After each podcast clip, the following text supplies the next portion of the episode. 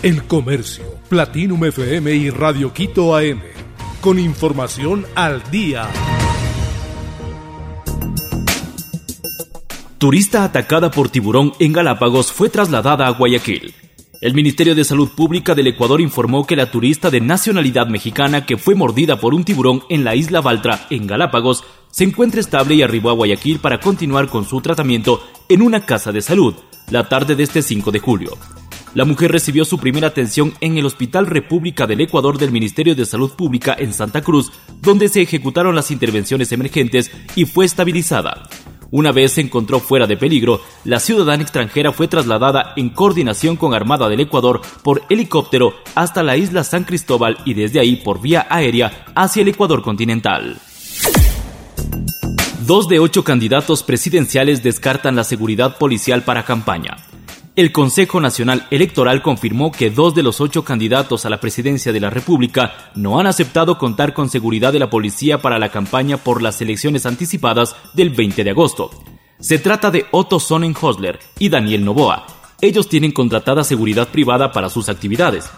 Los demás candidatos, Bolívar Armijos, Luisa González, Javier Herbas, Yacu Pérez, Jan Topic y Fernando Villavicencio, no han rechazado la protección policial de manera oficial. Villavicencio incluso cuenta con este servicio desde que fue asambleísta. Las autoridades del CNE y el gobierno acordaron brindar esa protección hace una semana frente a los niveles de inseguridad en el Ecuador. En lo que va del proceso electoral, no se han registrado incidentes durante los recorridos de los candidatos.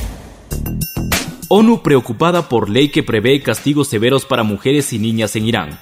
La misión de investigación del Consejo de Derechos Humanos de Naciones Unidas sobre la situación en Irán manifiesta su preocupación por la posible aprobación de un proyecto de ley que implicaría castigos más severos para las mujeres y niñas iraníes en caso de no cumplir con la ya de por sí estricta normativa sobre el código de vestimenta islámico.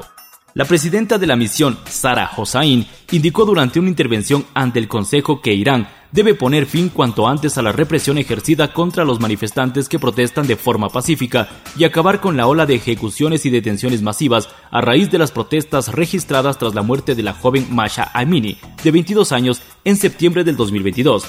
Hossain dijo que condenaron a muerte al menos 26 personas en relación con las protestas desde noviembre de 2022, mientras que decenas más están en imputación. En total ejecutaron 7 personas en Irán desde la muerte de Amini.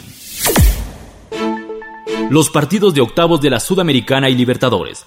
Barcelona, Liga de Quito y Emelec son los clubes ecuatorianos que se mantienen en la Copa Sudamericana e Independiente del Valle en Libertadores. Los cruces de octavos de final ya se fijaron. En los octavos de Sudamericana están los partidos de los equipos ecuatorianos entre Defensa y Justicia versus Emelec o Sporting Cristal, Liga de Quito versus Ñublense o Audaz Italiano, y Goiás versus Barcelona o Estudiantes de La Plata. Para los octavos de Libertadores, Independiente jugará contra Deportivo Pereira. Los partidos de la Libertadores se llevarán a cabo entre el miércoles 2 y el jueves 9 de agosto. En la Copa Sudamericana, los duelos de tal fase se darán en el mismo lapso. Los partidos de 16 avos serán entre el 11 y el 20 de julio. Actor de Titanic todavía recibe dinero por decir una frase en la película. Rhys Thompson tenía solo 5 años cuando fue parte del elenco de la exitosa película del Titanic. Aunque el actor solo apareció en tres escenas y dijo una sola frase durante el film, hasta la actualidad sigue recibiendo dinero por su participación. Un cuarto de siglo después el actor sigue cobrando regalías por su participación en la que fue durante más de una década la película más taquillera de la historia. Al actor infantil se le pagó en ese momento una tarifa fija a unos 25 mil dólares. El dinero que ganó fue depositado en una cuenta bancaria y según indica desde entonces se ha destinado a su educación la compra de un auto y gastos de manutención. Sin embargo, el actor dijo que en los años posteriores al estreno de la película recibió cheques por varios miles de dólares, aunque a medida que pasaba el tiempo la cifra empezaba a reducirse a entre 100 y 300 dólares mensuales.